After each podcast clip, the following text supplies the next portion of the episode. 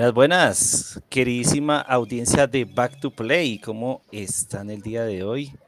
Posiblemente les parecerá raro que estemos aquí el Foquito y yo conduciendo el programa y que no esté a Mauri, pero es que lamentablemente pues a Mauri ha sido encerrado en un lugar del cual no va a salir por unos días. Lo logré. Lo, logré. Pero Hola, ¿qué tal amigos? Nos van a tener, van a tener Eh, hoy. ¿Cómo claro. estás, Foquito? Muy bien, Fide, muchas gracias, la verdad, muy agradecido de estar aquí una vez más, otro jueves, capítulo 55, eh, hoy eh, jueves 25 de mayo, este, iniciamos transmisión, eh, la verdad muy feliz de estar aquí con, contigo, la verdad. Pero o sea que hoy no eres el, el profesor Fokonovich, hoy no hay profesor Fokonovich. No, ya se fue a Alemania. Ah, Sí. porque es que el profesor Fokonovich era la eminencia perfecta para el día de hoy. Porque es que el día Claro. de hoy vamos a hablar de un tema interesante y es películas malas que nos gustan. Pero, Ok. pero hay que tener en cuenta que películas malas pueden ser películas que para la crítica fueron malas, pero Claro. que también para otras personas son malas y que al final y al cabo nos gustan a nosotros. O sea, ese gustico culposo que tenemos con respecto a las películas. Tú, tú, Foquito, dime, ¿qué, qué piensas? O sea, para ti, ¿qué sería una película mala? Porque esto es casi una cuestión de, de- de opinión. ¿Qué es una película mala para ti? Mm, Bueno, como tú lo comentas, es subjetivo, ¿no? Para mí una película mala es aquel que tiene un mal guion, a lo mejor una mala producción, una mala, un mal uso de cámara, por así, por así decirlo, un mal, este, malos actores. Eso para mí es Sí. una mala película, ¿no? Una mala película es aquella que, mm, no sé si has oído que cuando te lo tienen que explicar ya no cuenta, o sea, está mal. Ajá. Una Sí, ajá. Eso es, eh, para mí es una mala película. Que tú mismo entiendas, ah, ya entendí, ¿sabes? Que no te digan, oh, voy para acá, porque, ¿sabes? O sea, todo ese pedo. Eso para mí es una mala película. Sí, sí, y, Sí. la verdad, ahí hay una parte de, de razón, de razón. O sea, a mí me pasa algo similar y es que eh, cuando, cuando me di cuenta que en una película es mala es porque en algún punto, sí o sí, me doy cuenta que, o sea, va la película por la mitad y de verdad no he entendido nada de lo que ha pasado. Y no es porque no le ponga cuidado, porque yo soy de los que si voy a ver algo, de verdad le estoy poniendo cuidado. Pero Mm. si yo estoy sentado y va a la mitad de la película y, y yo mismo me doy cuenta de que ha pasado el tiempo y digo, oiga, ya pasó una, la mitad de la película y no he entendido nada, me doy cuenta que es, que es mala, o sea, que es mala, la verdad. Sí, claro. Ujú. Pero también está lo de los malos actores, malos guiones, eh, a veces hasta los presupuestos afectan las películas también y, y eso hace que también a la final resulten pues basuras, bodrios, Sí. como dicen por ahí. Entonces, pues como, como ya lo estamos diciendo, Productos, eh, de eh, eso. Productos pedestres, ¿no? Vamos a hablar de, de eso el día de hoy, así que obviamente ustedes también están invitados a compartirnos Sí sabes que el es chat pedestre, ¿no? sobre la pedestre, o sea, malo, ¿no? Vulgar, Pe- pe- ah, ok, ok, entonces sí, sí, sí iba por el, sí lo iba entendiendo. Entonces, están invitados en el chat a compartirnos esas películas. Tenemos ¿Para un chat que... un, eh, sí, claro. Perdón que te ¿Qué, qué ibas a decir del chat? Este, que ya a Mauri logró encontrar el celular escondido, Ah, sí, que sí. estaba en el... Déjame, voy y se lo quito. Pero, pero apaga el micrófono, ¿no? Lo, lo- quiero que Sí, escuchen claro. los gritos. ¡no, no, no! Mi celular. Sí. ¡No, men! ¡Ah! ¿Y, y qué más dice? Eh, ¡No, Milik!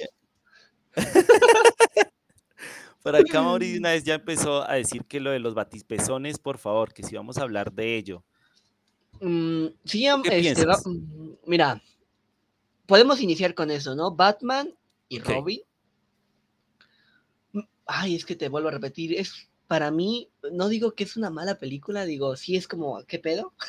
¿Qué, qué, Sí. qué, qué, qué carajo estaban pensando al ponerle pezones a Batman? Ajá. Pero me gusta mucho eh, Schwarzenegger como el señor frío, no sé por qué. Me gustó también el Schwarzenegger como el señor frío, sí. Yo no sé, pero sí, la gente dice que no, no le gustó la actuación de él como el señor frío, pero a mí sí me gusta. O De, sea, de por sí creo que es el único señor frío que hemos tenido, ¿no? ¿O ha habido otras películas más viejas de Batman que hayan mostrado al señor frío? eh, han mostrado en Gotham, la serie, a Victor Ok. Freeze, pero creo que nada más. Y sí lo muestran Ah, con su traje y todo, o sea, sí. Ah, también con el traje. Simón. Sí. Yo, yo cuando vi esa película de Batman, a pesar de todo esto de los batipezoles y todo esto, sí recuerdo que el personaje que precisamente más me impactó fue Arnold Schwarzenegger como, como, él, como este personaje. Y, Sí. y, y si, no, si no estoy mal, creo que mm, Ah, y Uma parte Thurman de- también. parte, parte- eh. ella es esta mm, Hiedra.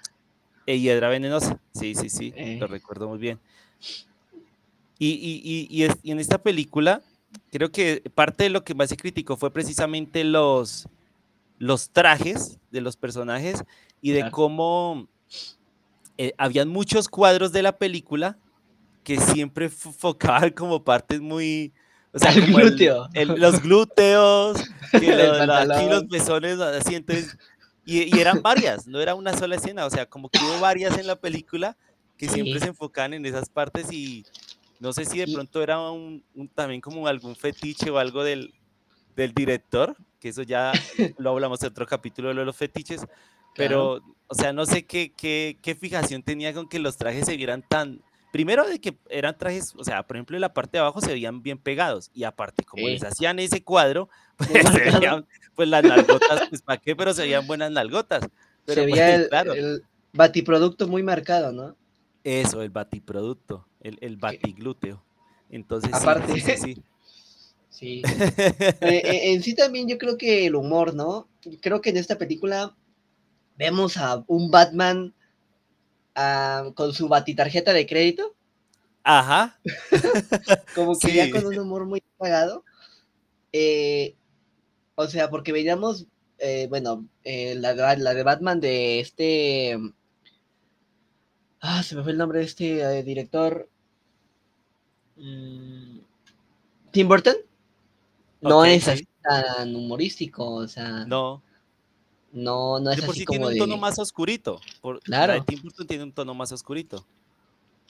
las dos, o sea, ya cambia mucho. También otra película que me gustó mucho, que era la de Batman contra el acertijo, que era Jim Carrey, Ah, a mí, a mí sí me gustó Jim Carrey como de acertijo. que también muchos critican esa película. Pero yo no entiendo, o sea, ya, para mí Jim Carrey incluso le, le funcionaba el papel. O sea, yo entiendo que, bueno, no, no es que sepa mucho de la personalidad del acertijo en los cómics, pero por lo general sé que las características básicas del acertijo es que es un tipo súper inteligente y que siempre anda en competencia con Batman, demostrar que es más inteligente que él, ¿no? Y es un tipo como narcisista, por decirlo así. Pero en esta lo hicieron como un tipo más loco, pero que sí estaba también obsesionado con vencer a Batman con sus acertijos y sus, todas sus cosas. Y a mí me gustó la personalidad de Jim Carrey porque estaba muy acostumbrado a verlo en personajes muy humorísticos, con expresiones muy exageradas, pero que siento que acá las pudo hacer sin tampoco parecer ridículo. Y no sé, a mí me gustó. Bueno, que el traje eh, no es que tú digas el más chido que digamos. Bueno, no es de los mejores, sí. Pero uno entendía sea- quién era, o sea, quién era el personaje. Básicamente ya con el traje Claro. también uno lo entendía. Que de hecho hay una escena donde sí está con un traje, bueno, tengo entendido que el acertijo usa un traje tal cual, corbata, etcétera, y la corbata tenía el acertijo. Ese me gustaba mucho. Ok, Pero ya sí. cuando cambian al traje que es como de malla, no, no sé qué sea así. El traje malla verde con... Ajá, o sea, que también salen los cómics, pues. sí, Pero ese sí, traje no me gusta, se me hace muy, no sé, ¿sabes? Personalmente. Y también sale Tommy Lee Jones, quien es Dos Caras. El que es dos caras. eh, ahí a ese a mí me mamó. Yo, yo puedo decir que Dos Caras es mi villano Sí. favorito de, de Batman. Sí. Pero eh, el- el- lo que estamos hablando es que esta película, tanto la de los batipezones, pues es ridícula, Ajá. que a lo mejor muchos no les gustó, pero hay gente que sí, ¿sabes? Hay gente que sí. Hay gente que sí. o por lo menos elementos de la película que les gustó. O que si incluso hoy en día la ven, dicen, pues la voy a ver, o sea, la voy a ver. Y, ¿sí? Ajá, déjate tú que no te dé algún mensaje, pero te entretiene. Exacto, así es, efectivamente. Y así como esta película de los batipezones, hay muchas más, esos gustos culposos que encontramos cada cierto tiempo y porque pues siempre, siempre va a haber películas malas en algún momento. Y pues entonces, eh, no sé si Foquito, tú quieres comenzar con alguna que nos quieras contar que sea pues mala. que pero actualmente, eh, eh, este, actualmente, pues ahorita que está el estreno de Fast X, la saga de Rápido y Furioso creo yo que es un mero ejemplo de cómo una saga es mala, pero la quieres ver, o sea, eh, sabemos que es una saga que no tiene sentido, que ya no tiene, creo yo, pues alguna, no sé si continuidad, o sea, sí hay partes que sí se conectan una con la otra, pero ya no les encuentras ese sentido, eh, pero quieres verla, es tan mala que es buena, ¿sabes? Que ya nada más la ves por el mame. Exacto, sí, sí, sí. Sí, de, de, por sí, lo que pasa es que con Rápidos y Furiosos hay, ah, o sea, Rápidos y Furiosos a pesar de que sí, de que mucha gente le critique o diga, sí, es que ya es mala, ya llegó a un punto en que ya, o sea, no deberían sacar más películas. Rápidos y Furiosos es una saga que tiene una, un gran grupo de fanáticos, o sea, yo tengo amigos que son fanáticos de Rápidos y Furiosos y más por este gusto por los carros, por la velocidad, por este aspecto, es como que lo que los conecta con la película. Sí, sí. De, por eh, sí. Perdón, no, sigue hablando. No, dale, dale, dale. No, pues yo iba a decir, por ejemplo, de lo que Rápidos y Furiosos, la, la que realmente a mí más me gusta y que es más, tú la puedes ver y no necesitas ver ninguna más de Rápidos y Furiosos, es la que se llama Rápidos y Furiosos Tokyo Drift. Esa ah, me gusta mucho. Esa es la que me gusta bastante de Rápidos y Furiosos porque, bueno, vuelvo y la digo, la puedes ver, no necesitas ver todos Rápidos y Furiosos, ni siquiera tienes que ver la 1 y la 2 para entenderla. Y es una película que a mí, o sea, en su momento me gustó, a veces por ahí la dan y me gusta bastante, ¿sí? Digamos que para ese momento todavía Rápidos y Furiosos se modulaba un poco con el tema, o sea, con el, enfoque que era Rápidos y Furiosos, o sea, carros, velocidad, carros tuneados, eh, carreras, eh, llamémoslo así como ilegales, eh, problemas entre como grupos, hasta ahí, ya. ¿Sí? O sea, no había que, el espacio, que saltabas y agarrabas a la muchacha en el aire y que tuvo claro. y ¿qué? ¿Qué? Ah, sí, sí, claro, claro.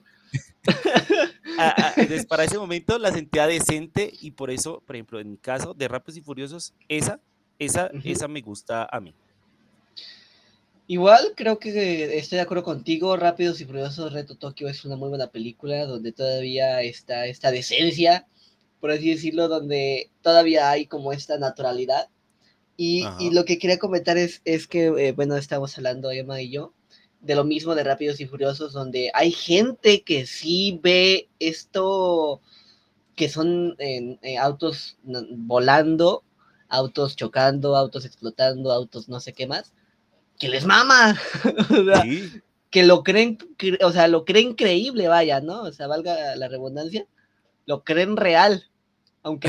Eh, y, sí, pues, pasa. Creo que científicamente, o bueno, creo que por ahí no, no se puede, ¿no? O sea, un auto no puede hacer ciertas acrobacias, o bueno, y si lo hace, pues el que está en el auto moriría, ¿no? o sea, el simple hecho de aventarse de un auto ya estás muerto. sí es más, o sea, quedas inconsciente en el aire y realmente no podrías ni siquiera hacer nada mientras estás en el aire. O sea, es que yo creo que con el choque sales a volar y todo así como inconsciente. Y, tuve fe. Sí, no, ni la fe te va a salvar, amigo. O sea. Cuando te des cuenta la fe, te miras la espalda y estás pero sangrando allá.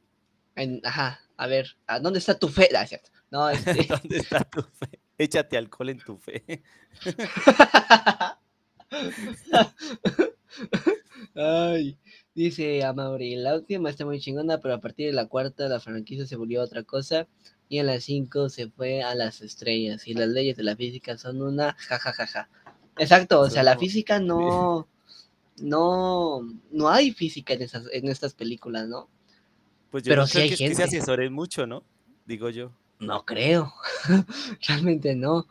Pero, eh, como tú comentas, es gente que le maman los carros, que tienen un taller, que les gusta el eclipse, que el eclipse a mí me gusta, el auto, aunque esté muy chillón y muy llamativo y muy verde, no sé qué, me mama ese auto. O sea, sí, Sí. quisiera conseguir así el, el, el, el auto en Hot Wheels. Sí, es, Nada que- más es como que hay, por, hay- es morbo, pues. ese es el punto. O sea, a la gente que le gusta esta parte de los carros, que los carros tuneados, que con sus neones abajo, que deportivos, que la velocidad, pues o sea, eh, obvio que les va a gustar. O sea, Claro. obvio que les va a gustar. Es como, no sé, como por ejemplo, digo yo, ¿no? Eh, muchos eh, padres eh, de, de mi generación, ¿no? Muchos, por ejemplo, tuvieron que prestar servicio militar obligatorio, siempre tienen como ese pensamiento de eh, muy todavía marcado del machismo y eso, entonces en su Claro. época, ¿qué, ¿cuáles eran los productos? Era Rambo, era Sí. Schwarzenegger con armas, o sea, eh, eh, digamos que así mismo, o sea, como ese tipo de películas de acción que a pesar de hoy en día uno verlas y decir esto no tiene sentido, Sí, eh, o sea, en, en su momento era eso, como que también parecía tan creíble como, uy, sí, claro, o sea, este man, este man solo, Rambo allá, mata y mata y mata y es que no, no sufre ni un rasguño, ¿no? Entonces, sí, eh, claro. como que eso, eso pasa, ¿no? bueno, ¿y qué otra película tienes así, o, o qué otra película puedes contar que sea mala, pero que, que te gusta, o que sí, ese, gusto culposo en, en cine? mm, había comentado una hace rato, eh, ahorita que estamos platicando, que es la de 2012. De igual manera, una vez eh, estábamos hablando un amigo y yo, una de las de Tambo con una joya, son una joya. Sí, Amaury, sí. No, no es cierto. Este...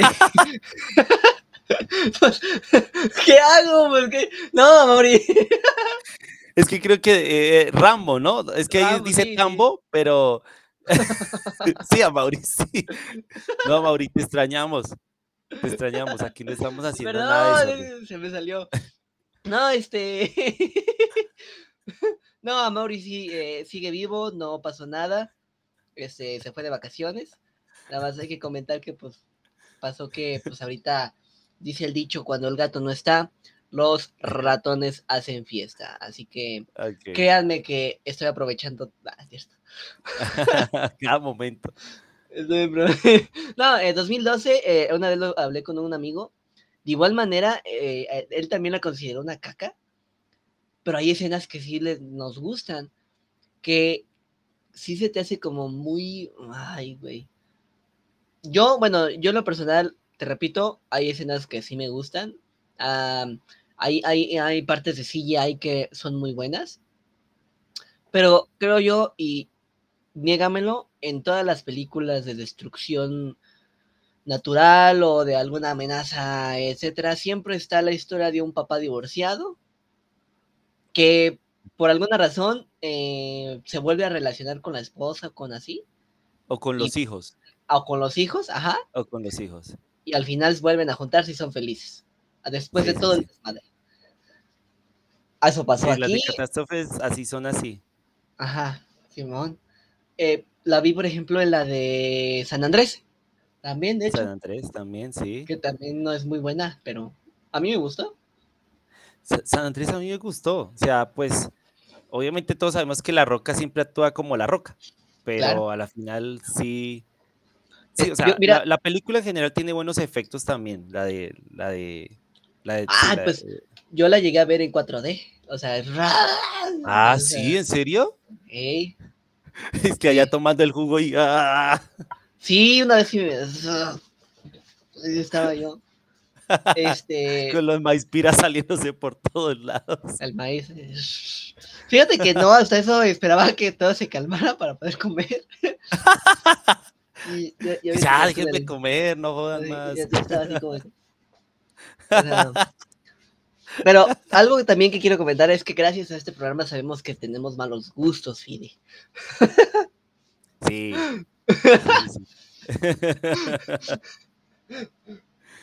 Pero mi- mira que con 2012 me pasa lo mismo.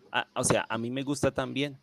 De por sí, hace unos días la pasaron y me quedé viéndola con mis hermanas. O sea, yo estaba haciendo trabajos y Ujú. se pusieron a verla acá y cuando yo dije, ay, ¿esa cuál es? 2012 y, y ahí yo mirando así de reojo.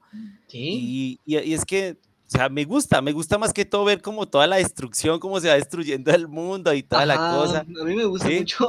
O sea, me gusta ver eso, me, me gusta ver eso y e incluso me hace pensar en esta otra película que es mucho más vieja de El día después de mañana, claro. también es como de desastres naturales, como de que el cambio climático y se congela, se congela todo. Ya, ya ni me acuerdo bien cómo es, pero hasta recuerdo que una vez me la, me la, eh, la pusieron en una por, clase del colegio, o sea, eh, perdón que, perdón que interrumpa, la neta, discúlpame, era por días, ¿no? Un día era nieve, el otro día era lluvia, el otro día era terremoto, creo que así era, ¿no? La Sí, iba narrando como, como iban pasando los días, como 24 horas. Y primero que empezó a caer como el, esos bloques de hielo grandes de granizo, y así. Claro, ya después que se iba a congelar todo, después el, yo no sé, que si había un maremoto, un, ah, un poco de cosas. Entonces yo me acuerdo que esa es como la fórmula de estas películas, pero creo que lo que atrae es eso, ver cómo la naturaleza acaba con todo y cómo a Como ver cómo de Dios, verdad ¿no? salen. Eh, sí, se enoja con la humanidad. Mira, incluso Mauri acá dice que, que también es una mamada que todos solo los guapos se salvan, o sea, uno está jodido. Ah, pues sí, es que en todas las películas se Sí, salvan los bonitos.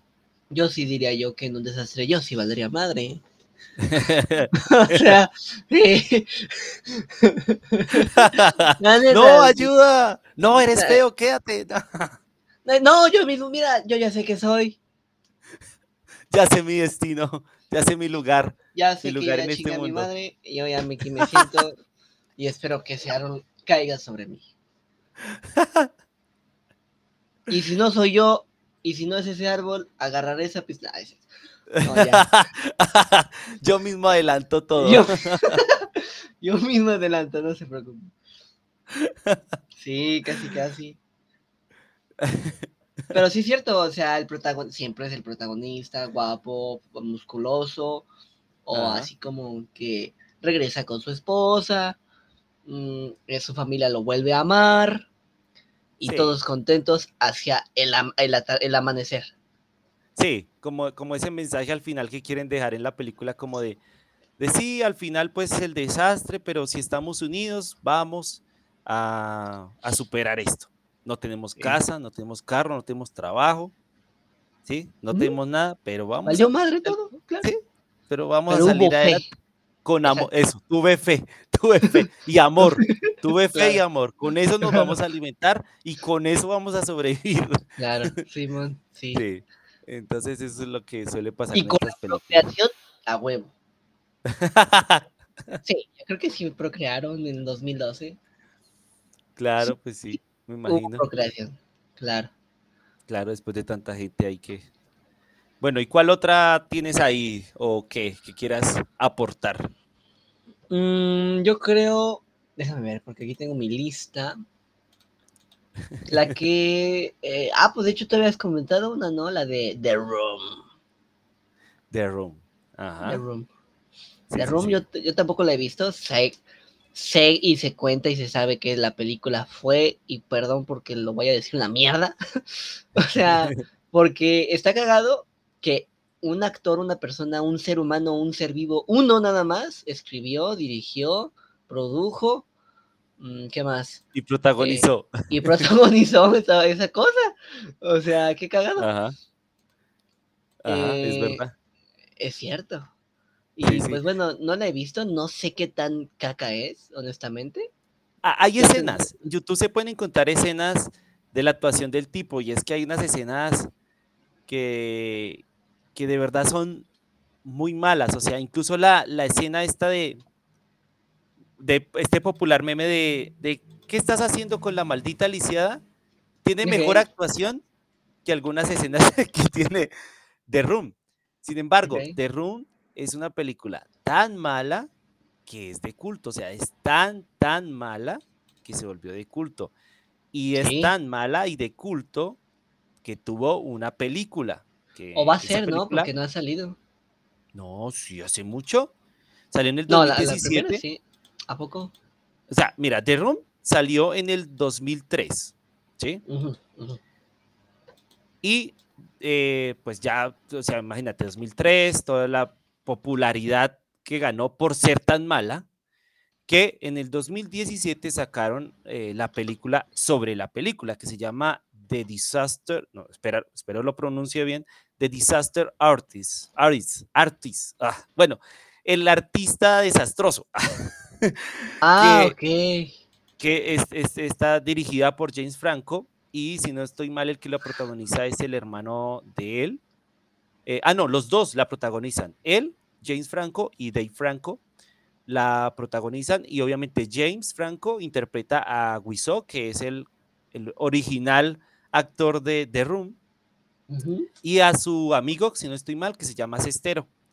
Ellos los interpretan y, curiosamente, pues, eh, básicamente narra la historia de ellos de cómo se hizo la película y de la misma película, porque incluso dentro de la misma película ellos recrean escenas de la película.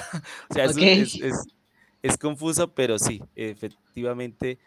O sea, es que llegar una película a ser tan mala para que le hagan una película, una, película o sea, mira, incluso fue nominada a, los premios Oscar como mejor guion adaptado. Y en los premios Globo de Oro se ganó el, el, de mejor actor, actor comedia musical, James Franco se lo ganó. Entonces, pues, de cierto modo, pues tuvo un, eh, fue un buen trabajo, o sea, tampoco es que haya tenido una gran repercusión, pero llamó mucho la atención porque era una película sobre la película más mala de la historia, por decirlo así. Ok, me, me dieron ganas de verla, la película y luego la película inspirada en la película. Exacto, sí. Sí, llama bastante la atención verla, la verdad. La verdad, que llama bastante la atención. Sí, sí. Que es un gusto, pulposo, o sea, o sea... Eh, porque me imagino que habrá gente que sí le habrá gustado The Room. De pronto sí, sí, de pronto el protagonista. Ajá, eh, ajá, a él nada más. Cuando la vio en el cine dijo, ah, qué película Me mamé. me, mame Necesito que me presenten a este, a este men. Sí. y nada más hizo eso, ¿no? O sea, ya me imagino que, pues, tan mal que le hizo que. Hizo un documental también. El tipo. Se llama Homeless in America. Como director, productor, escritor y actor también. Verga. Y por ahí participó en algunas películas también, pero que no tienen mucha repercusión en el, en el, pues en el medio, ¿no? O sea, incluso creo que también participó en series. Creo que la única serie donde tuvo como una participación y que es como una serie como conocida es The Neighbors, Los Vecinos, algo así se entendería en, español. Creo que sí es una serie conocida en donde hace como de, o sea, no hace de él, hace de otro tipo, eso sí. Y ya, las otras películas sí son películas hasta raras, ¿no? O sea, The House That Trips Blood on Alex, otra que se llama Samurai Cop 2. O sea, de por sí el nombre es Samurai Cop, Samurai Cop, ¿eso qué? Es eh, policía samurai. Le sacaron segunda parte, Samurai Cop 2. samurai Cop 2. sí. ok.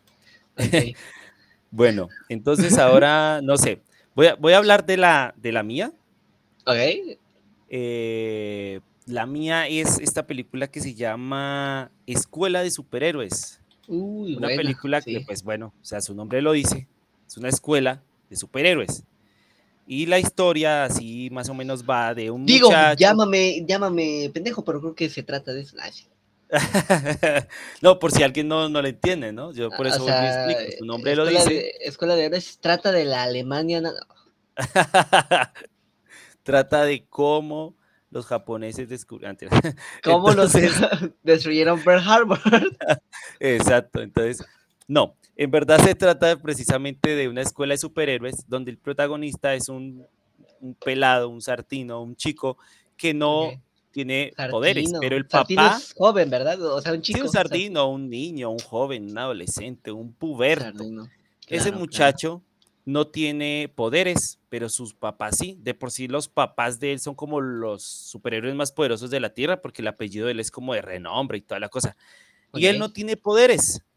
Él no tiene poderes y, y, pues bueno, o sea, desde un principio ya la película nos da a entender que, bueno, no tiene poderes, pero de algún u otro modo los va a obtener en algún momento, porque es el protagonista.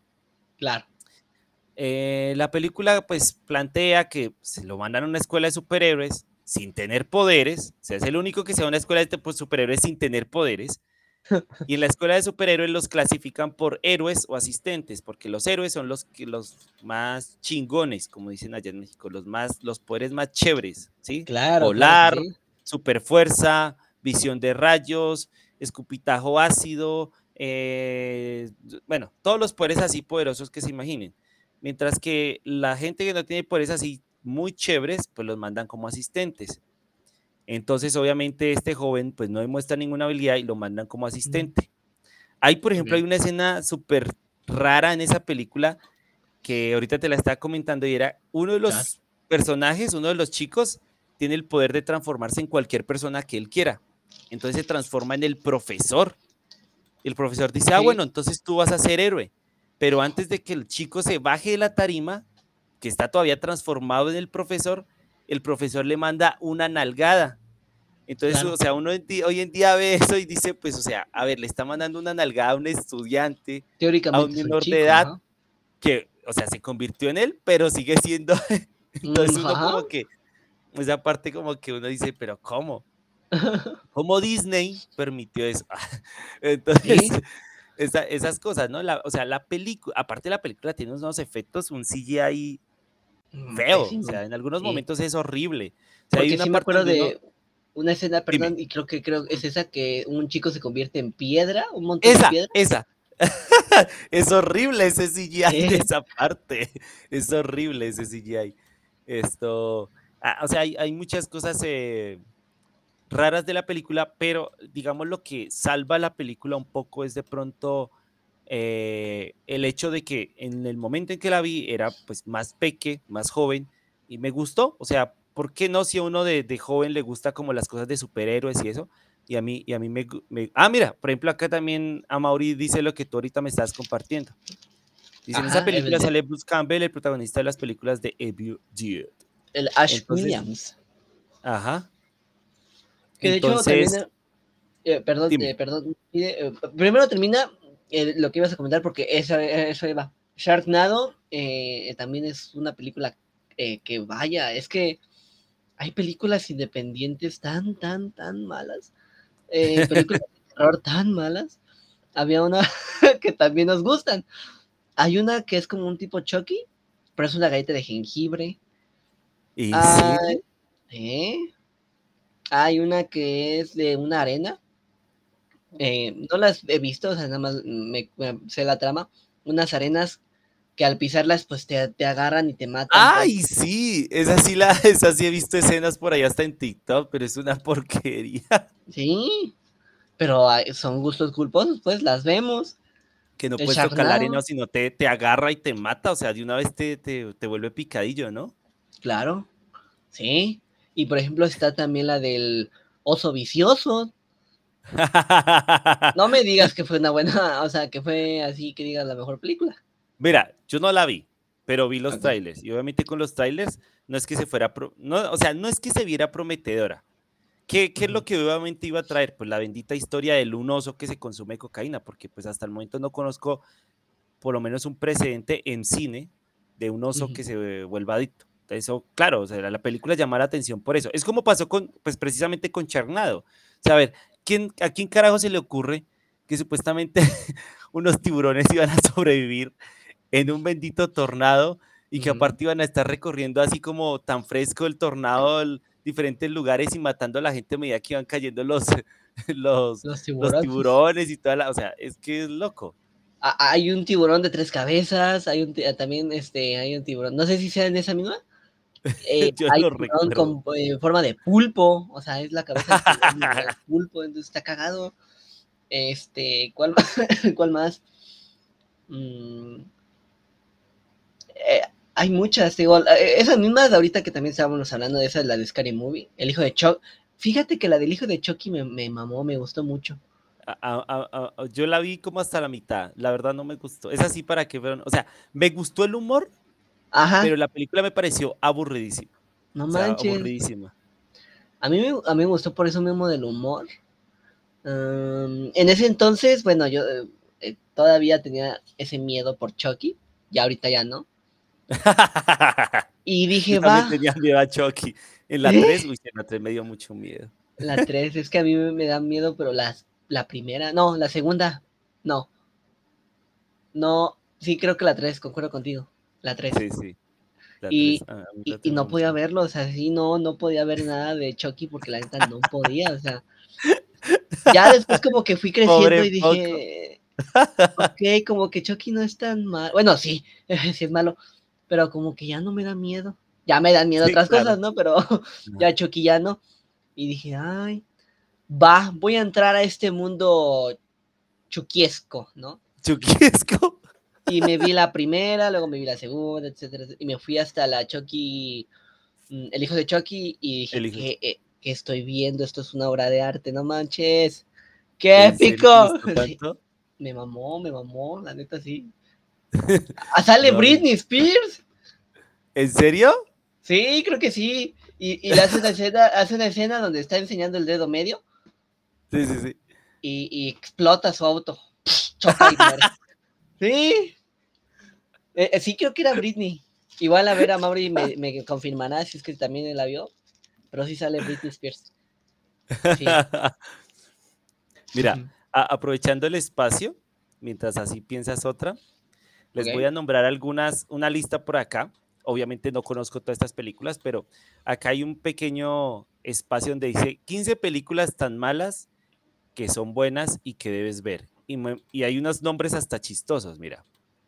Una se llama Santa Claus conquista a los marcianos. Es una película del año 64 y curiosamente pues dice que los marcianos eh, están obsesionados con los programas de Navidad y que entonces vienen al planeta Tierra para secuestrar al responsable de los programas de Navidad, o sea, a secuestrar a Santa Claus. Ok. O sea, imagínate. Esa, e- esa es súper rara.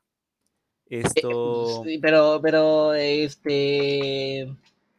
Pero me imagino que fue famosa o también así como que un. pues, no sé, es súper raro. O sea, es la primera vez incluso que escucho este nombre, pero mira, es una película del 64.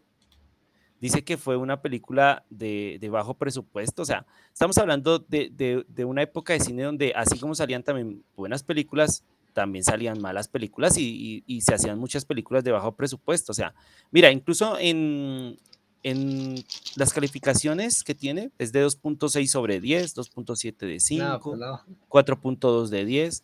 Así que sí, sí debe ser muy mala, la verdad. Ok. Muy mala. Esto, por acá hay una que se llama, que Las arañas, la invasión de las arañas gigantes del año 75. Ok. También esa, dicen esa que- nunca la vi y nunca la voy a ver porque no me gustan las arañas. Pero Ah, para ¿en mí es la- serio? ¿Aranofóbico? ¿Sí? Pero, o sea, eres de esos aranofóbicos que no las puede ver ni siquiera sabiendo que están en una pantalla, que están en un videojuego, ¿no? No ¿Tampoco? puedo, no puedo. Wow. El simple hecho de que me salen algunas en TikTok, aunque sea una araña lejos, alejada, me da miedo. Wow, sí es una aranofobia bien, bien marcada, bien profunda, claro. Las caras, o sea, me dan cosa, pues. No sé si sea tal cual a las arañas o las tarántulas, pero no puedo ver ninguna de las dos. Más a las Bueno. tarántulas me dan miedo. O sea, no puedo. Ni en estando Tremendo. atrás, o sea, sabiendo que en la, estar en la tele, me da cosa, me da escalofríos, no, no, no. Aunque sé que no hay nada, siento que hay una ahí o, o cosas así. Imagínate, imagínate. Pues es que, o sea, sí, sí puede haber eh, aranofobia en, en ese nivel, porque yo recuerdo que jugué hace poco un videojuego Ujú. que es como, me hace acordar esa película de Quería encogido a los niños, Ok. porque básicamente eres una persona que se han cogido y Ujú. estás en un jardín y pues básicamente tienes que sobrevivir. Y obviamente Ok. que vas a ver en un jardín, pues vas a ver hormigas, bichitos, pulgas, garrapatas, abejas eh, eh, y hay arañas. Pero el Sí. juego permite a los aranofóbicos que las arañas sean cambiadas por como por caras por caras gigantes o por globos. Yo no sé cómo, por qué Ay, los qué bueno. Entonces está hecho para los aranofóbicos en ese sentido de que ya hasta una araña en un juego les puede generar miedo. Hay, una, hay un videojuego de una araña, de hecho, también, que es eh, igual, una araña. Y a los, para, a- para los aracnofóbicos se, se convierte en una bola de pelo. Eh, ¿Sí? Sí, porque sí tiene las ojitos y acá las, la, pues no sé qué sean, los colmillos. Y pues Ajá. sí se ve muy marcado que es una araña. Entonces, para los, hay una opción para los aracnofóbicos, es una bola de pelo. Neta, Pues- sí. Pues sí, a la final sí. Mira, por aquí, vol- volviendo al tema, y tú que de pronto eres un poquito más conocedor de la Guerra de las Galaxias, yo sé que tú me has dicho que no eres de los que se ha visto todo, todos los otros productos, pero mira que incluso hay una película, o bueno, un corto que se considera malo, pero que es bueno, o sea que hay que verlo, y es un especial navideño de las Guerras de las Galaxias. ¿Sabías que existía eso? Claro, claro. Este, mira, no lo vi Sí. porque no me gustó, porque es una mierda. Ah, bueno, mira, entonces sí es malo. Es malísima, o sea, no tiene nada que ver con Star Wars. Este, algo que puedo rescatar. Qué risa. Sí, no, o sea, te dirán que O sea, se llama especial navideño de. Star Wars, pero no tiene que ver nada Es que, es que, ¿qué hace, qué hace, un- o sea, por qué harías un especial navideño en esa época de Star Wars? Exacto. ¿Por qué? ¿Y por qué la trama tiene que ser de los, de los Wookiees Ajá, festejando su no sé qué mierda de algo, ¿no? O sea, ajá. no, a mí no me gusta. Pero puedo rescatar que en ese, en esa especial, por Ajá. primera vez vemos a Boba Fett. El ¿Ah, sí? ¿Eh? Ok, Sí, qué sí, curioso. O sea que, de todas formas, ese especial sí sería canon o no sería canon. Ahí qué sería. Creo que no es canon, porque sí, la gente no le gustó. Y creo que George Lucas, creo, no me acuerdo, sí llegó a decir no, no es canon. No, Y es imagínate. verdad, ¿no? Es verdad que tiene, o sea, que es como tipo musical, que también tiene canciones y esas cosas. Sí. Sí, es un especial, eh, o sea, imagínate un especial navideño, tal cual. Tal cual, tal cual. O sea, No, qué risa. sí, no, la neta, pésimo. Digo, a todos no nos gustó. O Ajá. sea, no, la neta, no. Mira, si quieres verla, es por gusto culposo, porque yo la vi por eso mismo, pero me aburrió tanto. Y solo, y solo vi nada más la escena donde sale Boba Fett y ya. sí. Ok. Pero sí es muy mala, la neta. No, no, no. No, no, no, no, no. Bueno, mira, aquí hay otra película que aquí sí yo no coincido, pero sí sé que a mucha gente le pareció mala. Y es esta película que se llama, o por lo menos aquí en Latinoamérica llegó con el nombre Del fin de los tiempos. No sé si ya, te suena. Que es una película donde sale este Mark Wahlberg, en donde se supone que al parecer las plantas, por decirlo así, las plantas se rebelan contra la gente y generan como un, llamémoslo, un veneno que está en el aire, pero no se puede ver, nunca se puede ver nada de eso. Y la gente hace estas, este veneno o este hongo, lo que sea, hace que la gente se mate. Ellos mismos se matan, se suicidan básicamente. ¿Sí? ok. ¿No, ¿No te suena Mm. o nunca la llegaste a ver? Nunca, nunca la oí a ver, nunca la vi, perdón, y nunca la llegué a escuchar. O sea, no- hasta Bueno, ahorita ¿no es. has, visto, no has visto un meme de Mark Wahlberg donde hace como gestos, como caras, como de, como de asustado? Ok, creo que sí. Ajá. Eh, ese meme viene de esa película. no Este meme viene de esa película precisamente. Y es que básicamente, o sea, la película se trata de, de eso, o sea, de que de un momento a otro las plantas, porque eso es lo que al principio dicen que son las plantas, y a través del viento de- generan como toxinas que al, ser respiradas hacen que los seres humanos se suiciden, así de simple. Ok, ¿sí? Entonces, pues la gente tiene que escapar, tiene que escapar y, y- y lo más chistoso es que escapan a zonas donde hay muchos árboles. O sea, No sea, mames, ¿qué de- pedo? todo empieza en la ciudad, o sea, el, el evento empieza en la ciudad y al principio la gente piensa que solo va a ocurrir en la ciudad y se va hacia los campos, hacia las afueras de la ciudad, pero No curiosamente es donde hay más árboles y, el, y, el, y ese, digamos, ese virus o lo que sea se va Se trasladando.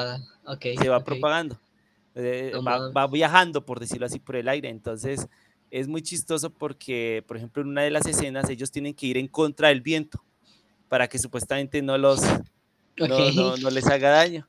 En ¿sí? contra del Eh, viento, no. Sí, o sea, es una, es una cosa rara. E incluso muchos dicen que Mark Wahlberg después lo entrevistaron Ujú. y que él mismo dice, no sé cómo lo dijo de literal, pero sé que él se expresó de una forma en que dijo, o sea, yo no entendí nada ni caca de esta película. O sea, yo no entendía ni siquiera cuál era el enemigo de esta película. Pero curiosamente, y ahí voy al punto, esta película muchos la consideran mala, pero a mí me gustó. Incluso cada que tengo la oportunidad de verla, la veo.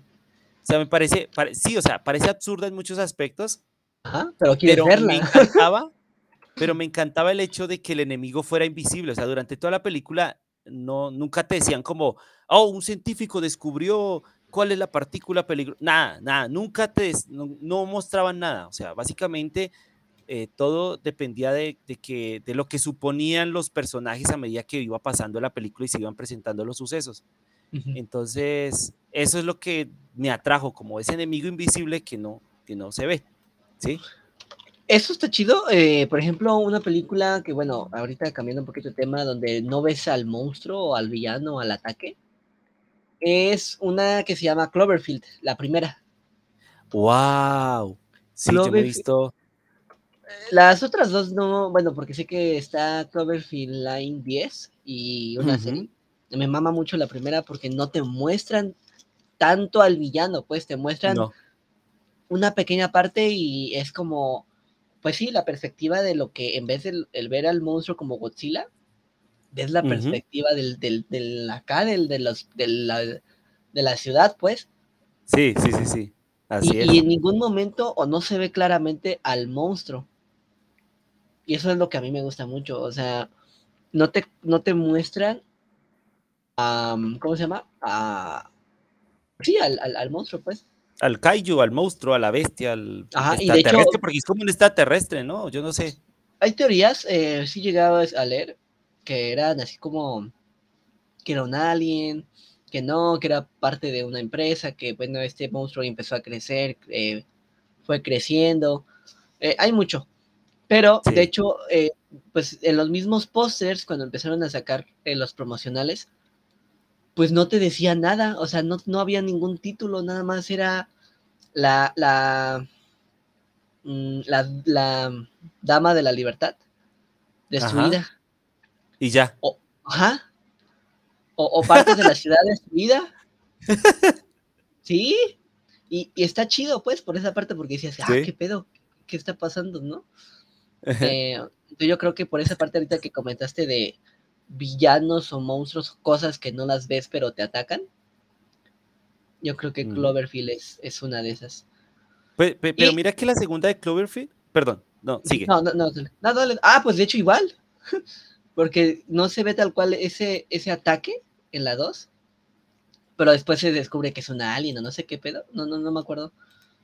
No Es sé que, si tú la llegaste Si no estoy mal, en la 2 es donde la chica está encerrada, ¿no? Que este tipo Sí. la encierra.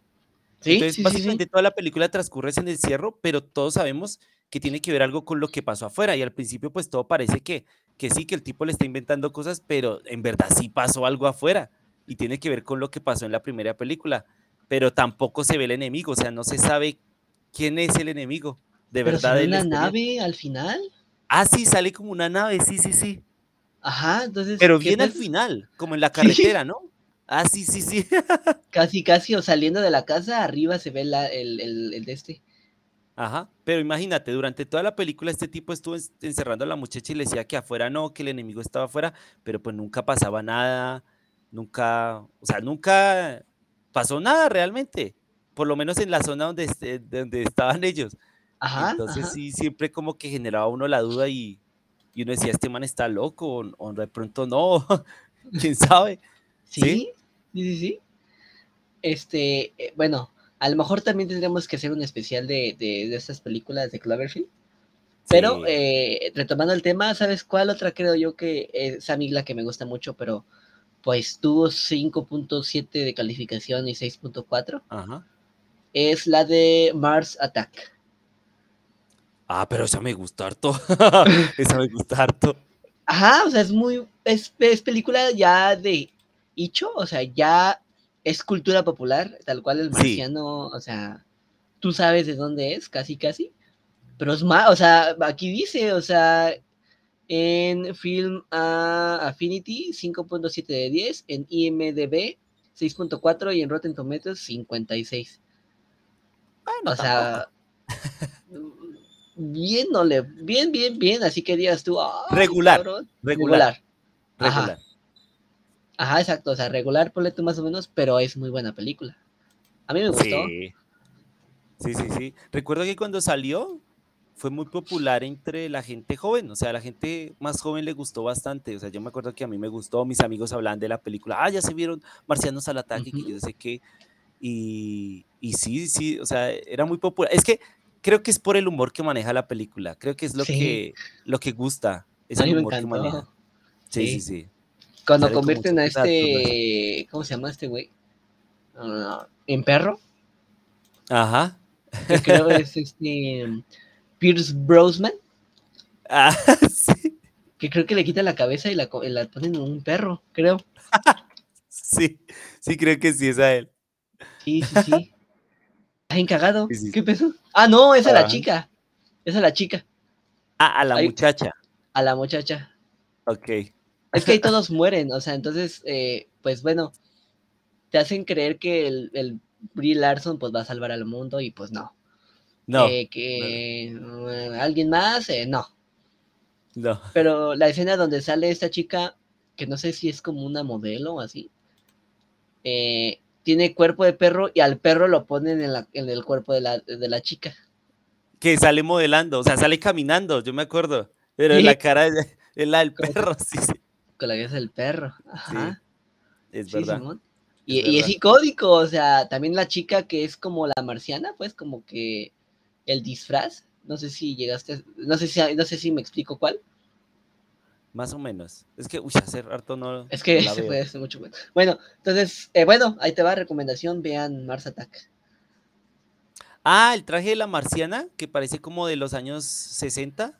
Con el pelo acá, así, Ajá, con la sí, con el pelo así como un peluquín que- así alto, ¿sí? ajá, que tiene, que siempre mascaban chicle, porque era Ajá, su forma de respirarla, no sé, eh, ¿tenía entendido? sí. Esa también es icónica. Ah, Este, Sí, pero me estoy desviando, este, bueno. eh, ¿Qué otras películas Ay, hay? ya me acordé la imagen del perro. Ay, ese perro. Sí, el perro, el perro. Ay, la voy a poner acá, la voy a compartir aquí. Sí, ponlo, o sea. Es que sí, no mames, Es o muy sea. chistosa esa sí, escena. Ajá, es icónica, o sea, a mí me mamó. O sea. Yo sí tendría aquí al. Aquiles. O sea, o sea, imagínate qué cagado. Al Aquiles en mi cuerpo. Y yo en el cuerpo. No mames. Con el cuerpo del Aquiles. Y fumando también. Ahí. No, el Aquiles estaría fumando, pero sí. Puros, nada más. Puro ¿Por qué? tabaco. tabaco Porque es mamón, calidad. el Aquiles es mamón. Él sí es así de. A mí no me des camel. Tú dame. ¿Cómo se llaman estos? Los. mm, se me fue el nombre. ¿Los Hamilton? Hamilton. No, los Hamilton. Winston. Ok. O no sé cuál es el de acá, Winston. mero, mero. Sí, ¿no? Ah, no, Creo que- cigarrillo, Winston. Cigarrillo Winston. No sé cuál es el más acá, Fifi. No, pues si tú hablas de fifi, es- te vas es por tabaco, o sea, tabaco, el puro, el que es grueso. Ese se Ajá, esa, esa, ajá. Tú no me des camel, dame un tabaco puro. Sí, sí, tabaco puro. sí. Como el profesor Girafales, que fumaba era puro. Ajá. El puro, ajá, el, el habano. El Pero habano. cubano. sí, exacto. Ajá. Bueno, pues entonces ya estamos ya cerca del final del capítulo de hoy, pues un- con una charla muy amena aquí con el Foquito, compartiendo películas eh, malas, pero que al fin y al cabo nos gustaron o le ha gustado al público. Y mira Ujú. cómo Foquito, o sea, uno piensa que no va a hablar mucho y mira, vamos casi 50 minutos que hemos compartido con la gente todas estas películas malas y que pues eh, de cierto modo nos gustan o son famosas o les ha gustado a otras personas.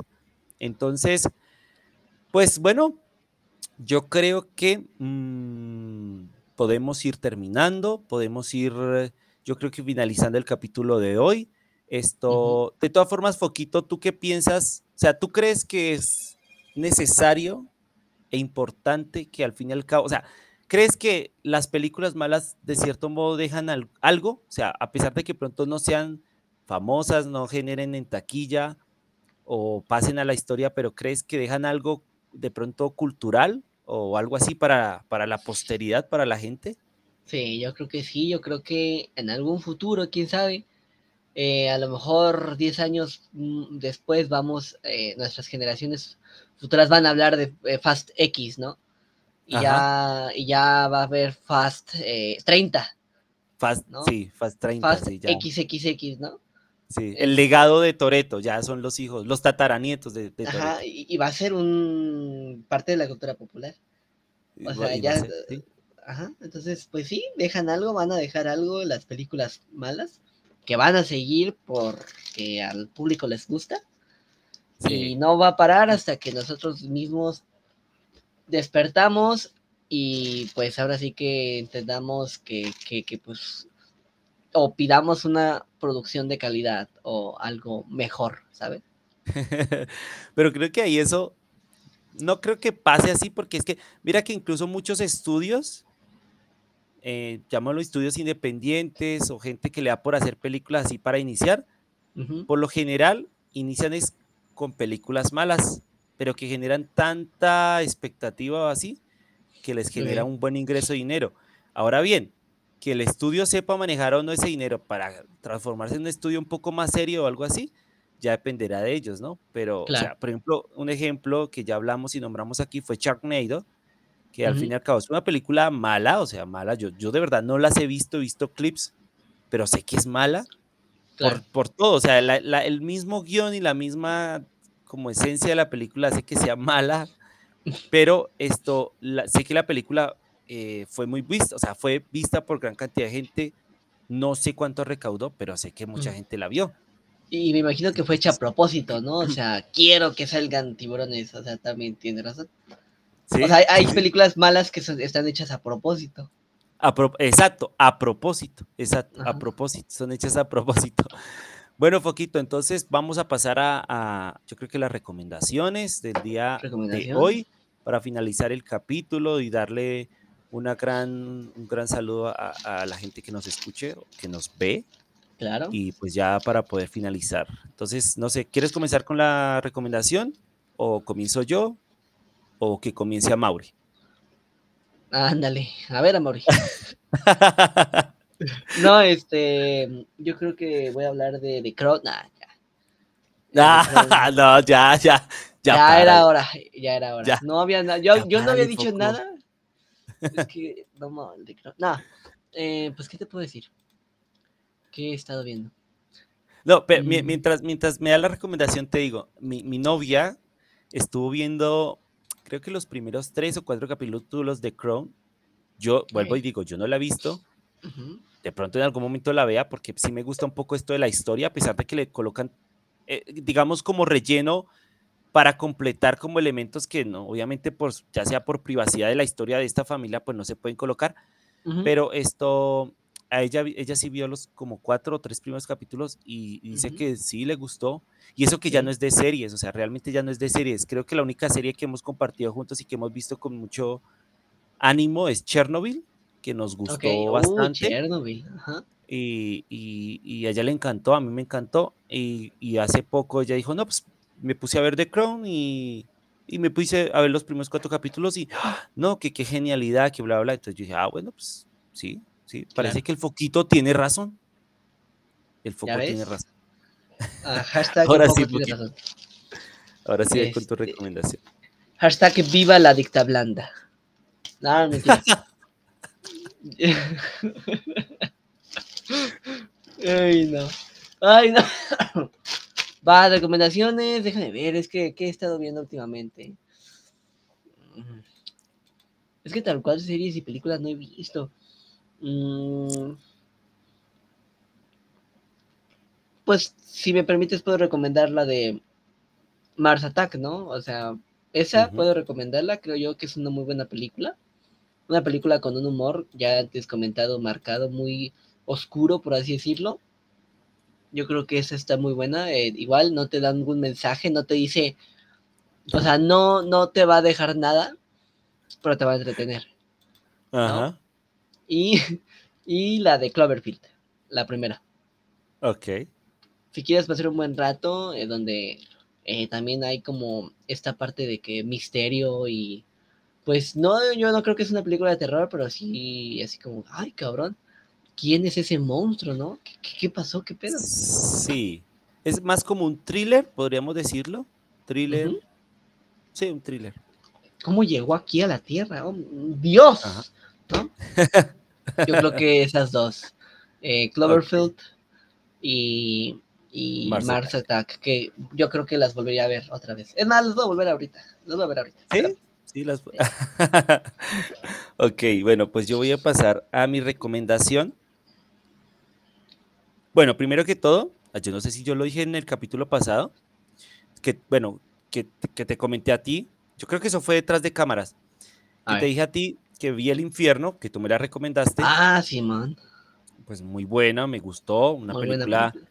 eh, con una esencia eh, muy mexicana, pero con una esencia que cuenta eh, muy, de forma muy interesante, porque es que la historia lo va llevando a uno desde la perspectiva de, una, de un sujeto que más o menos es inocente, por decirlo así, tiene una perspectiva como de quiero ayudar a mi mamá, sí, sí como muy de, de, de, de lo que por lo general eh, uno eh, proyecta en la gente que pues, pues, pues es muy, muy humilde, ¿sí? Sí, claro. Pero como ese contexto de violencia, de narcotráfico, de estos jefes que dominan zonas y pueblos muy aislados, del, que a pesar de, de estar dentro del, dentro del país, dentro de México en este caso, pues están aislados realmente, o sea, no hay gobierno, no hay verdadera fuerza, la fuerza Sí. policial también, en, en verdad la final está aliada con, con los narcos, con los que manden, ¿sí? entonces Ujú. revela, muestra estos problemas, no los muestra, siento que no los muestra de una forma morbosa, porque es que yo siento que, o sea, yo en mi caso, siento que estoy muy cansado tanto de series y películas de narcos, porque es que no salen como de la historia de, como de, el- de que el protagonista siempre va a ser el narco, que mata, que, que Sí. hace y deshace, que Ahora sí trae que mujeres. que- Dime. eh, eh, eh, así, así es el nombre, ¿no? De este, de esto que, como tú dices, marcado, que es la narcocultura. Ujú. Eh, eh, bueno, es un tema, pues vaya, se- no diría yo que difícil de hablar, digo, es algo que yo creo que en muchos países se vive. Y bueno, no sé si en Colombia también hay así como... Es que lo es, aquí también hay, o sea, aquí hay mucha narcocultura. Creo que nos estamos desprendiendo un poco, pero es que, Sí. aquí- es que si te digo, si te digo, acá hubo una época en que se hicieron muchas series, telenovelas, y si el tema no principal no era un narco, no, o sea, no, No, no, no perdón, traía, pero por decirlo. Pablo Escobar, ¿no? Discúlpame, pero yo creo que es el más marcado en Colombia y hay una serie también que es una tipo novela donde romantizan este pedo, ¿no? Ajá.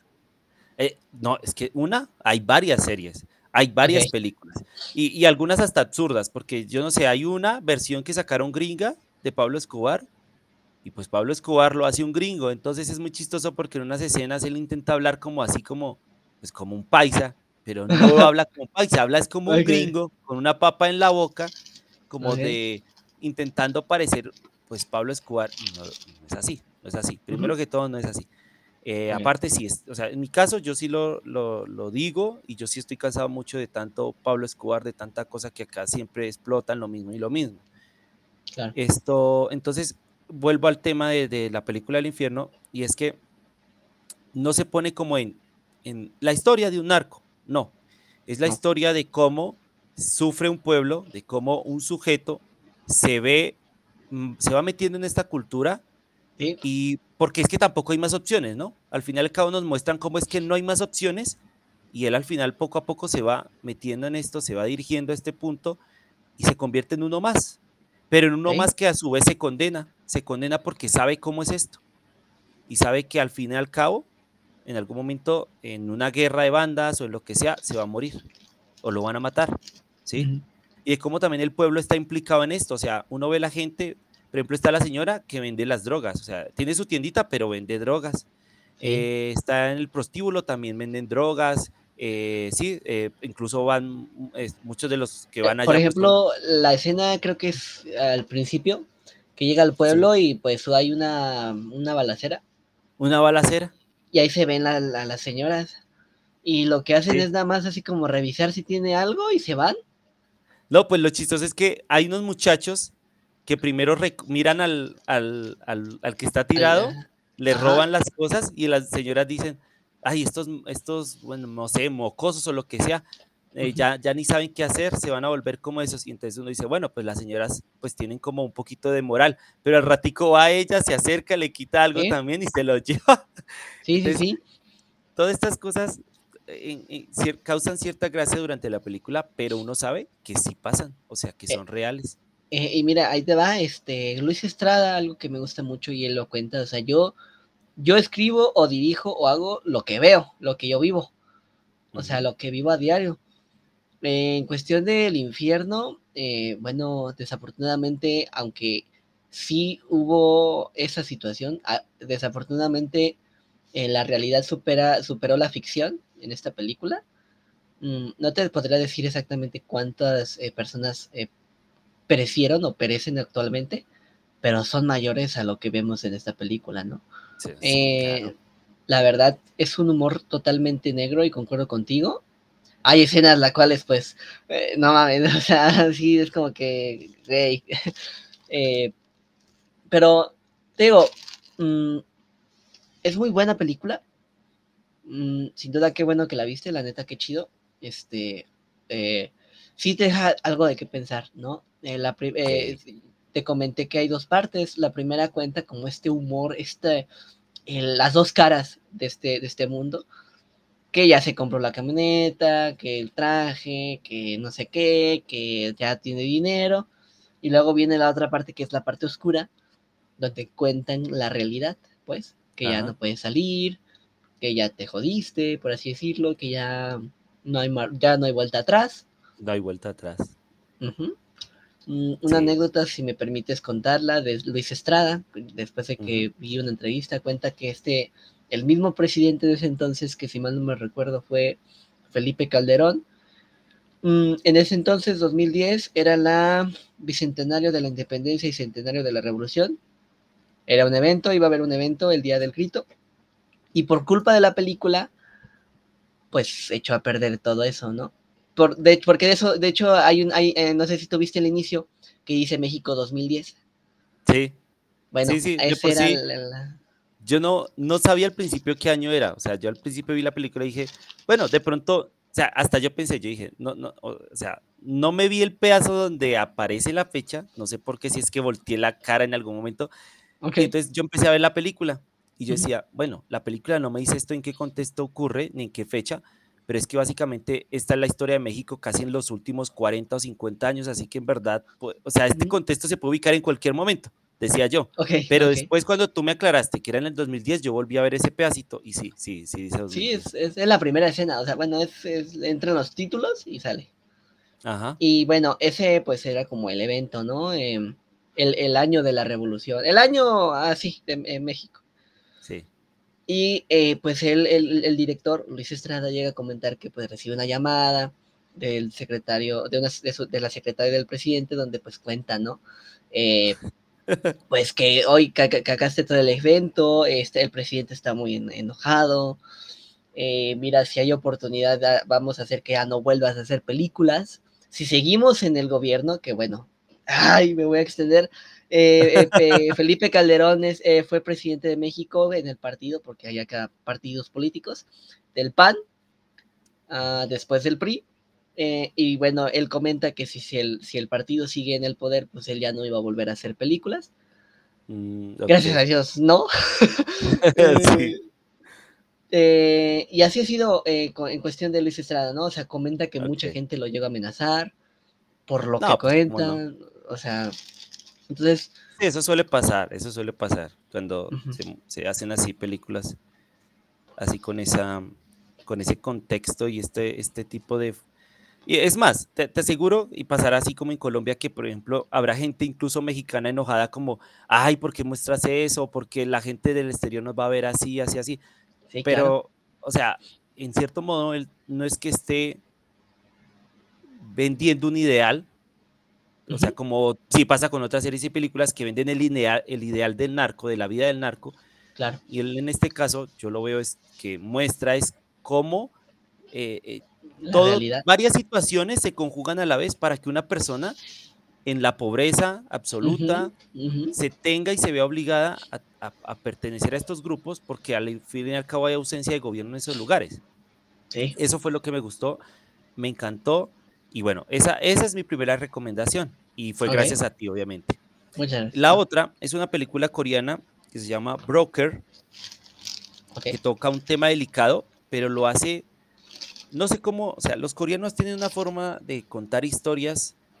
Yo hasta ahora me estoy metiendo un poquito en esto de, de- de ver películas coreanas, pero tienen una forma de contar historias y una forma de humor que es muy diferente al nuestro. El de ellos es más situacional, ¿no? Como que ocurre algo y es porque pasó esto. O sea, no es como yo cuento un chiste, sino es que esto pasó y esto conduce a una escena de humor, a un momento de humor. Ajá. Y curiosamente, es muy raro ver humor en una película que se trata sobre el tráfico de bebés. Porque Broker es Ok, una película que habla sobre tráfico de bebés. Ajá. Sí, precisamente. perdón. Perdón, No, perdón tranquilo. el. Es que la me- combinación es rara, ¿sí o no? O sea, la combinación es muy rara. Sí, sí, sí, sí, perdón por, Pero- por la acá expresión o el, o el acto, pero pues cuando me dijiste eso dije, ah, ah, cabrón. Sí, ¿Qué es es raro. Pero Ajá. mira que la película no es, en- no es oscura en ningún momento, o sea, no es oscura, no, no invita al mames. morbo ni tampoco muestra nada, eh, llamémoslo malo, aunque el, el tema ya del, del tráfico de bebés es malo, ¿no? Sí, claro. Pero es que curiosamente eh, la historia de una pareja, de, o sea, bueno, no, no es una pareja, o sea, son dos amigos, uno joven Ujú. y otro un poco más mayor, y, es, y uno de ellos trabaja en un orfanato. En el orfanato, eh, por lo menos tengo entendido, no sé cómo funciona, pero al parecer en Corea hay como unas cajitas cerca a los orfanatos donde las personas que quieren abandonar un bebé lo dejan dentro de esa cajita. ¿Para evitar qué? Pues para evitar que el bebé quede expuesto ya sea al frío, a la, no- a la lluvia o algo así. Entonces la cajita sirve para que el bebé esté ahí. ¿Qué pasa? Una chica lleva al bebé, lo deja en el suelo y una muchacha que es policía, que está como investigando algo sobre este orfanato, levanta el bebé y lo coloca en la caja.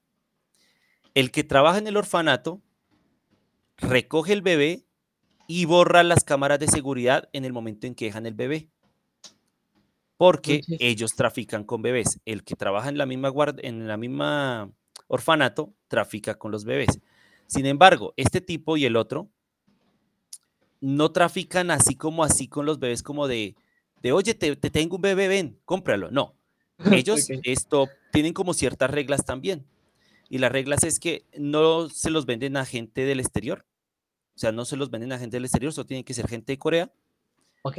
Y aparte les hacen hasta preguntas, o sea, como si fuera una entrevista de adopción, solo que los venden. O sea, les preguntan como eh, por qué van a, o sea, por qué quieren comprar el bebé, o sea, ¿qué- ¿cuál es su problema? ¿No pueden tener hijos o tienen dificultades para adoptar? O sea, ¿cuál es, cuál, ¿qué es lo que pasa con ustedes para que quieran comprar el bebé? ¿Sí? O sea, les hacen entrevista, todo, todo. Hasta incluso se saben trucos para detectar si alguien que les quiere comprar el bebé en verdad quiere usarlo para venderlo, eh, por ejemplo, a alguien del exterior o para traficar de otra forma con el bebé, ¿sí me entiendes? O sea que Entonces, prácticamente están haciendo su trabajo, ¿no? O sea, que O sea, hogar digamos que ellos, sí, o sea, buscan un adoptante, Ok. pero pues cobrando y de forma ilegal, porque obviamente ellos no están autorizados para hacer todo este sea, proceso. No le van a vender a un enfermo ni a alguien malo, por así decirlo. Eh, algo así, o sea, digamos, ellos son malos, pero tampoco tienen como tan, no sé, como que su ética no es tan baja como para dejar al bebé a su suerte. O sea, ellos no quieren que los bebés estén en un lugar inseguro, ¿sí me entiendes? Hasta ahí, o sea, muestran como un lado bueno de ellos, pero obviamente lo están todo haciendo de forma mal. La Sí. cuestión es que la mamá del bebé que ellos van a vender se devuelve al orfanato al día siguiente. y Mm, les dice a los del orfanato, porque es como un orfanato vinculado a una iglesia, les dicen que ella dejó un bebé ahí. Entonces los del orfanato, pero no, las cámaras de seguridad no muestran nada de eso. Entonces ella, no, que sí dejé mi bebé, sí, pero no había una, una prueba que demostrara que ella dejó el bebé. ok. Entonces, eh, para evitar problemas, para evitar que la policía empezara a investigar el caso, el del orfanato contacta a la muchacha, a la mamá de este bebé, y le dice pues que él fue el que agarró el bebé, que lo planean vender y ya. Entonces ella les dice, pues entonces yo me voy a unir a ustedes para vender al bebé. O sea, es muy extraño. Sí, ella se les une para vender al bebé. Entonces ya van tres personas. Yo no te voy a contar la película porque la idea no es contarla ni tampoco hacer spoiler, pero básicamente esta película es un road trip ¿De cómo a un bebé? de cómo una, un grupo de personas, porque curiosamente más adelante un niño huérfano se les une, No un niño de mames. 10 años se les une, eh, cómo está este grupo de personas tan disparejo planean vender un bebé, No mames. pero, Ajá. pero de cierto modo no lo logran. Y aparte de eso, se van descubriendo uno a uno, a medida que van viajando, las razones del por qué en este punto de la historia ellos hicieron eso, o sea, por qué se comportan así. Porque van revelando muchos aspectos de cada uno que a la final uno como que siente hasta un poco de tristeza, de pesar por cada uno de ellos y hasta dice, no, pues de razón, o sea, de, de razón, ¿qué es esto? ¿Sí? Así, no, no, Entonces sí, véndalo. Sí, véndalo, Sí, ¿no? sí, o sea, no, incluso, al- al- no, tampoco de que vendan al bebé, pero sí como de, o sea, de por qué llegaron a ese punto, o sea, de por qué, por ejemplo, esta mamá abandonó el bebé y después quiso recogerlo, pero a la final quiere también venderlo, de por qué uno de los que trabaja en el orfanato, pues vende los bebés, porque este otro tipo eh, que es amigo del otro también eh, le interesa vender el bebé, y por qué este niño huérfano se les une también a ellos en el viaje, porque él descubre que ellos van a vender al bebé y en cierto modo los soborna para que los lleven con él.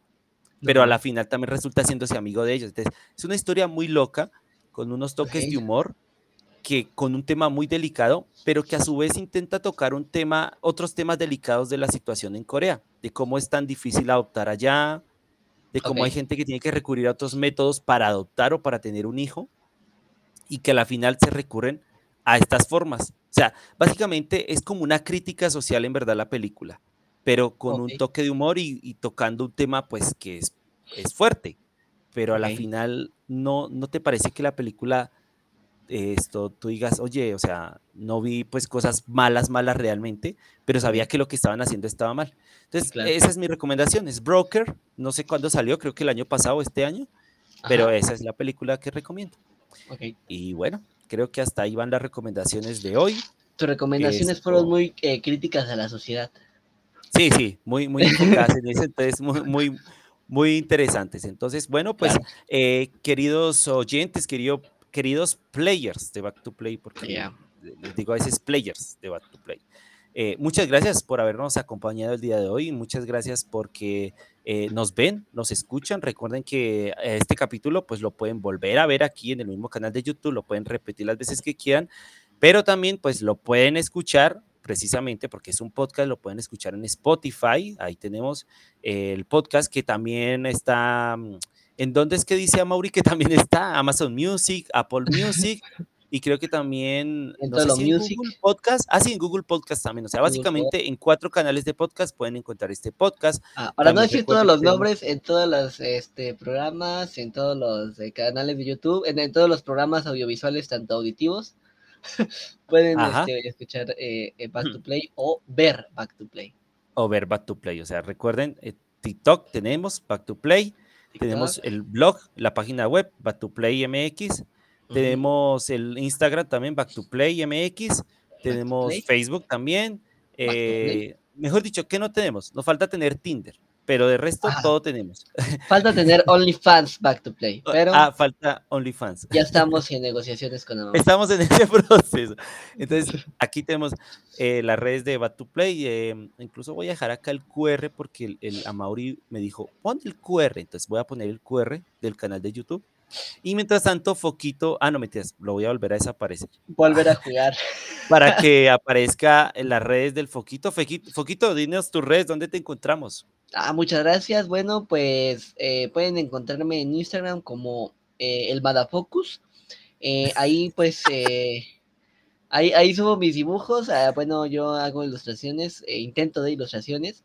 y pues igual, pues si quieren así como un poco de ap- apoyarme, pues sería la verdad, se los agradecería mucho. Y en Twitter pues estoy como el foquito eh, con un cero al final, donde pues ahí no soy muy constante, pero pues publico lo que me llama la atención y lo que me gusta. Sí, sí, porque esa red la tienes vacía. O sea, yo, yo que dije, ah, voy a ver qué ha hecho el foquito en Twitter. y no, no hay nada. Puro por... ah, que la- Ah, un grillito ahí. Ajá, ya ves Listo. puro nada, no hay nada. Nada, amigos, no, no hay nada. No vayan a ver. No vayan No, a no, espérenme, ahorita no busquen.